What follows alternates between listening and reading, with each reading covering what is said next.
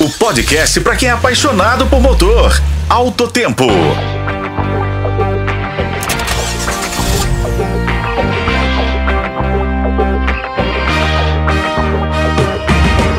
Olá, sejam todos muito bem-vindos a mais uma edição do podcast Autotempo. Comigo, Igor Veiga. Nosso assunto hoje será competição. Mas não vamos falar de qualquer corrida, e sim da lendária 24 Horas de Le Mans. Tudo bem, Igor? Conte com novidade para a prova de 2024.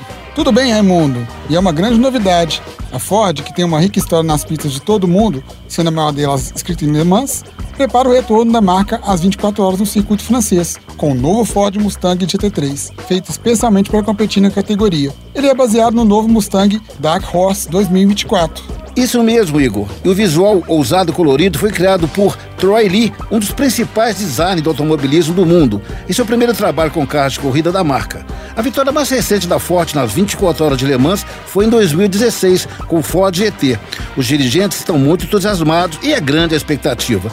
Tanto que Jim Farley, CEO da Ford, disse uma frase emblemática, relembrando do famoso filme: Não é mais Ford versus Ferrari, é a Ford contra todos. Essa disputa promete. E como, Raimundo? Para esse projeto, a Ford Performance ampliou seu relacionamento com dois parceiros de longa data, a Multimatic e a M Sport. A Multimatic, construtora do icônico Ford GT, vai ajudar a construir e dar suporte ao Mustang GT3. Já a M Sport, parceira bicampeã do Mundial de Rally, vai montar os motores baseados no V8 Coyote desenvolvidos pela Ford Performance.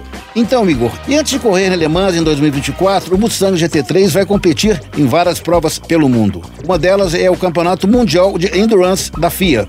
E hoje ficamos por aqui, com a colaboração de Igor Veiga, eu sou Raimundo Couto para o podcast Alto Tempo. Acompanhe pelos tocadores de podcast e na FM O Tempo.